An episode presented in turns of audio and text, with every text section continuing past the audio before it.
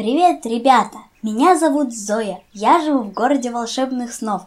Летом у нас особенно празднично и весело. На Большой Поляне не прекращаются веселье, музыка и танцы, но просто каждый день гости и сладости. И мне так хочется рассказать вам обо всем и поделиться новыми впечатлениями и новыми сказками. Сегодня сказка тоже очень праздничная и очень вкусная. Скоро вы услышите ее, но для начала хочу рассказать вам одну историю.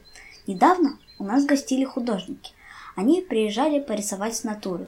Каждое утро брали краски, кисти и бумагу и отправлялись рисовать живописные окрестности.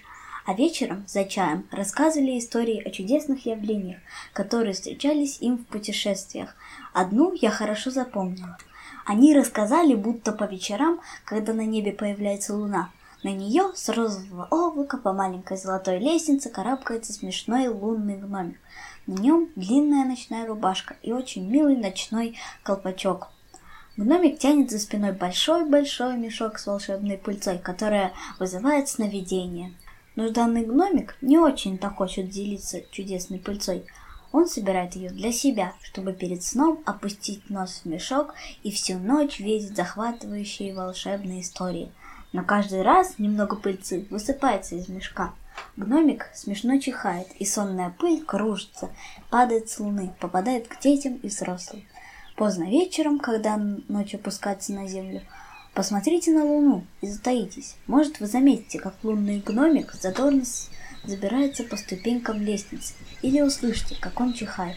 Но даже если не заметите, ловите носиками волшебную пыльцу, чтобы увидеть сладкий сон. А еще слушайте нашу новую сказку. Она называется «Фруктовое королевство». Ее сочинил житель нашего города Алтай Зейналов и прочел ее для всех детей города волшебных снов. А мы делимся сказкой с вами. Забирайтесь под одеяло, закрывайте глазки и слушайте внимательно.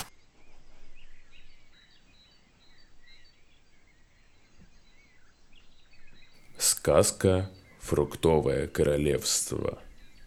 Автор Алтай есть на свете одно удивительное место, где растут огромные фрукты и ягоды. Воздух там очень ароматный, а вместо воды в водоемах вкуснейший сок. Это фруктовое королевство. И живет в нем счастливая семья – король, королева и принцесса Зоя. А еще у них есть верный друг – песик Персик – так же, как и все другие жители королевства, они обожают фрукты, и у них всегда на столе есть яблоки и груши. Однажды, прогуливаясь вместе с Персиком по яблочной аллее, принцесса Зоя вдруг подумала.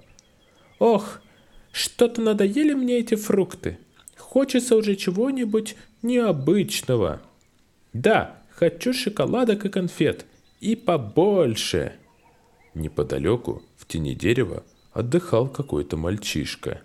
Случайно послушав пожелания принцессы, он решил ей помочь. Мальчишка побежал к своему другу из конфетного королевства и рассказал ему о том, что слышал, а тот, в свою очередь, пересказал эту историю конфетному королю. Решил конфетный король пригласить фруктовую принцессу к себе во дворец и отправил к ней почетного гонца – чтобы передать послание. Примчавшись к фруктовой принцессе, гонец церемонно раскланялся и зачитал приглашение. «Зоя, если хочешь сладостей, приходи ко мне в королевство. Я сделаю тебя конфетной принцессой». Подпись «Конфетный король». Зоя была счастлива получить приглашение от самого конфетного короля – но в то же время она прекрасно понимала, что ее родители никогда не одобрят такого поступка. Ночью, лежа в своей кроватке, она все думала и думала о сладостях и никак не могла уснуть. В конце концов, Зоя все же решила сбежать из фруктового королевства. Уже подходя к воротам конфетного замка, она остановилась и задумалась, а правильно ли она поступает – но любопытство взяло верх, и принцесса вошла в замок. Утром следующего дня над фруктовым королевством разнеслась ужасная весть. Принцесса пропала. Фруктовый король послал на поиски стражу, а королева горько плакала. Почуяв неладное, Персик тоже отправился искать принцессу. Тем временем в конфетном замке проходила коронация. Зоя стала конфетной принцессой, и теперь ей позволялось есть столько сладостей, сколько душе угодно. Целый день она кушала шоколад и пирожные, кексы и мармелад, леденцы и марципан. Ей казалось, что она может съесть еще, еще и еще. Но не тут-то было. К вечеру у нее страшно разболелись зубы, и тяга к сладкому тут же пропала. Она пошла к конфетному королю и призналась, что больше не может, а главное, не хочет кушать сладости. Но король не хотел ничего слышать и приказал заточить Зою в леденцовую башню и не выпускать до тех пор, пока она снова не захочет сладкого. Бедная принцесса не знала, что ей делать, Единственное, о чем она мечтала, это вернуться домой. Она направила печальный взгляд за окно своей башни, а там... Там она увидела родной фруктовый замок и еще больше затасковала по дому. Как же она мечтала поскорее выбраться из заточения. И тут откуда-то донесся знакомый лай. Зоя выглянула в окно и увидела своего верного друга Персика. Он нашел принцессу. Персик ловко прогрыз дыру в сладкой башне и освободил Зою, и они со всех ног помчались в направлении фруктового королевства. Тем временем король и королева не теряли надежды и ждали новостей. Вернувшиеся с поисков стражники сообщили, что им так и не удалось найти пропавшую принцессу.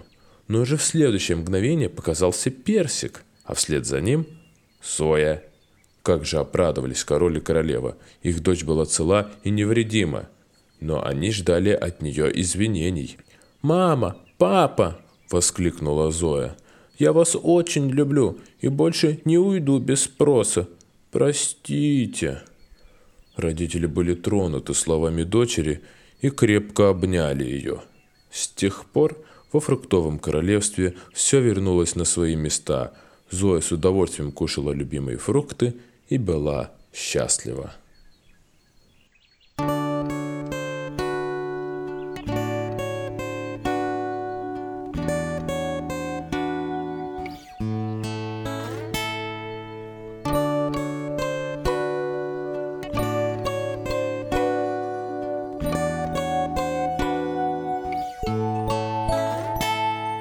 Shining moon comes down to the lands to light up your face and fondle your hands. So sleep in your bed and see your sweet dreams of marmalade pies and cherry ice creams.